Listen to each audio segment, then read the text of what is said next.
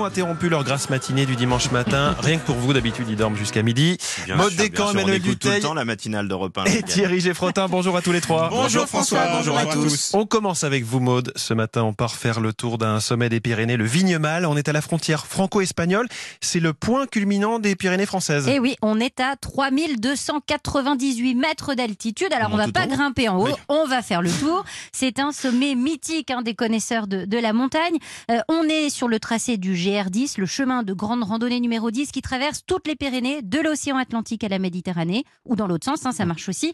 Six jours de marche, c'est une boucle au départ, par exemple, eh bien, de Pont d'Espagne, dans les Hautes-Pyrénées. Et alors, on est euh, tout près d'un endroit qui s'appelle le cirque de Gavarnie. Ah bah, Eh bien oui, ça. évidemment. Alors pour ceux qui ne connaissent pas le, cycle, le cirque de Gavarnie, vous savez, c'est un cirque naturel en roche, donc inscrit au patrimoine mondial de l'UNESCO.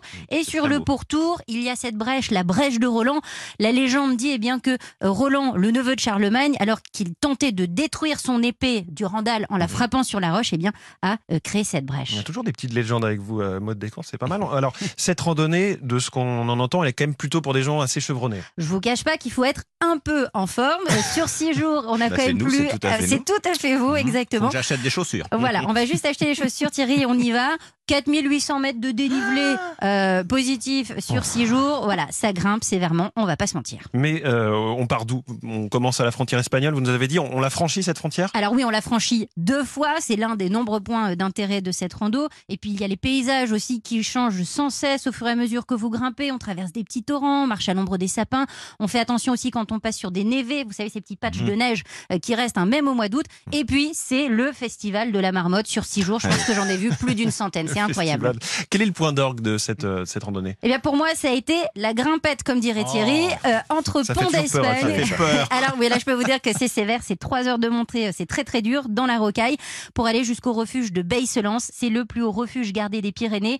On est à 2650 mètres d'altitude. Pas Mais alors, une fois là-haut, c'est magnifique. Vous avez cette vue sur le cirque de Gavarnie. À la nuit tombée, vous savez, cette voûte étoilée absolument superbe. D'ailleurs, je vous conseille de finir par cette étape. Enfin, si on arrive jusque-là. On peut redescendre en hélicoptère.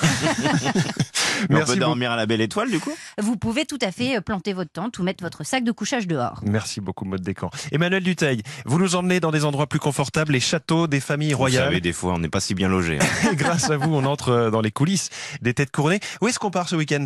Eh bien, ce week-end, on se met dans la file d'attente pour aller visiter le palais de Noordeinde. C'est la quatrième année où l'on peut visiter pendant quelques jours euh, l'été la résidence de travail du roi des Pays-Bas. Attention, on n'est pas à Amsterdam, on est à La Haye, capitale euh, du pays. Si jamais vous voulez aller à, Amsterdam, vous avez également un palais que vous pouvez visiter. On sent que vous avez bien aimé le jeu des capitales quand vous étiez petit. Voilà. Mais si par ailleurs vous deviez là avoir envie d'aller visiter, c'est fini, tout est épuisé, tous les billets sont vendus sur internet. Je suis allé vérifier pour vous. En tout cas, vous pourrez peut-être quand même croiser quelque part le roi. Il s'appelle comment? Il s'appelle Willem Alexander. C'est Mhm. un très bon vivant, très souriant. C'est un pilote d'avion. On ne sait pas encore si c'est encore le cas, mais pendant plus de 20 ans, il a été copilote sur KLM, une à deux fois par mois sur des vols très courts. Ces vols, hein, ce sont de vraies liaisons tout à fait normales avec des passagers comme vous et moi. Officiellement, il n'était pas payé pour la petite histoire. Et on était faire prévenu quand on prenait l'avion que Bah, c'était le roi qui pas, pilotait Surtout pas, il copilotait, Ouais. mais surtout pas. Euh, William Alexander est né en 67, c'est une date historique aux Pays-Bas puisque c'est tout le tout premier prince héritier depuis 1851. Tout le monde raconte que ça a été un enfant euh, compliqué, euh, turbulent, pareil en tant qu'ado, pareil un petit peu plus tard, puisque ses soirées étudiantes ont été semble-t-il assez mémorables au point qu'on l'appelait quand même euh, là-bas le prince Pils, vous savez du nom de la célèbre Ah oui. bière. Bon, bon autant il a plutôt bien réussi ses études, hein, il a même un beau parcours euh, scolaire.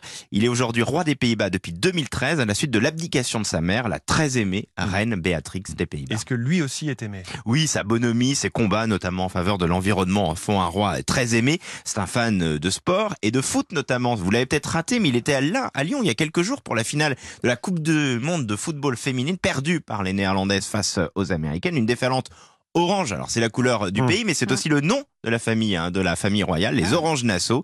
Il était avec sa femme, la reine. La reine Maxima. Maxima, bravo, bravo François, d'origine argentine. Ils se sont rencontrés il y a tout juste 20 ans, c'était à la feria de Séville. Le prince est donc euh, tombé amoureux d'elle. Il a eu du mal à la faire accepter puisque son père avait été ministre de l'Agriculture sous la dictature argentine. Ça faisait pas très bon genre. Du coup, pour ne pas énerver aux Pays-Bas, le papa n'a pas été invité au mariage.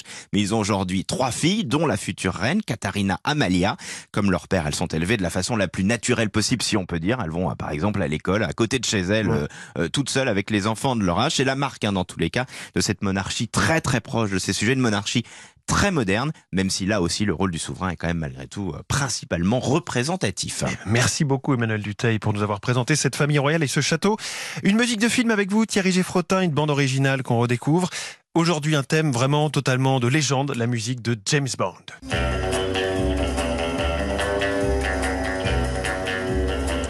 Alors, je pense qu'à ce stade, c'est même plus un tube. Oui. hein. D'ailleurs, existe-t-il un mot pour définir une musique aussi célèbre? Bon, le plus important n'est pas là. La question est qui a composé cette musique? La question, euh, je vous la pose et surtout, elle a été posée. C'est une colle. Elle a été posée à des juges, oui, c'est, ça s'est retrouvé Ah. devant un tribunal. Il y a eu trois jugements, car deux compositeurs revendiquaient la paternité de cette musique. Alors, si vous me répondez John Barry, vous avez juridiquement faux. eh oui, l'auteur du thème de James Bond s'appelle Monty Norman. Monty Norman, qui a composé ceci. I was born with this unlucky sneeze, and what is worse, C'est pas le même style, mais c'est vraiment le même thème. Quoi. Eh oui, c'est une comptine, c'est une, une chanson pour, euh, pour enfants. On, on reconnaît bien donc la mélodie du, du thème, euh, l'orchestration, elle n'a rien à voir. Ça n'a rien à voir, exactement. C'est beaucoup plus enfantin, surtout moins jazzy.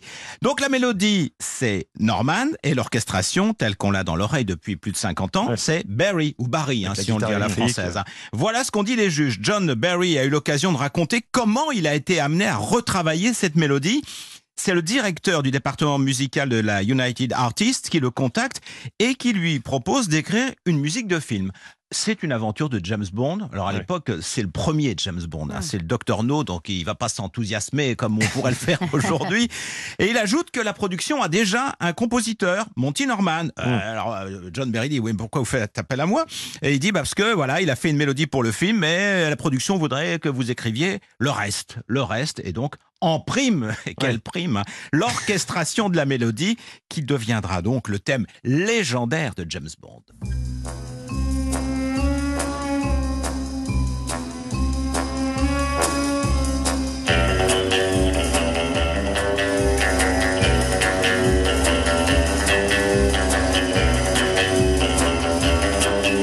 Mettre d'accord en fait s'ils ont travaillé euh, ensemble dès le début plus ou Euh, moins. ah, ils n'étaient pas ensemble, justement. Une fois que ça Ouais. valait très Ils cher, c'était peut-être très compliqué Et de alors, se ils- mettre d'accord. alors, justement, ils n'ont pas été payés très En très plus, cher. ah. Ouais, ouais, ils ont eu un cachet. euh, au début, ils n'avaient pas droit aux droits d'auteur. Enfin, ouais, ouais, c'est une histoire. Bon. Si vous eh, êtes c'est pas simple, hein. C'est pas simple la si vous êtes sage, vous serez payé. Thierry Geffrotin, merci.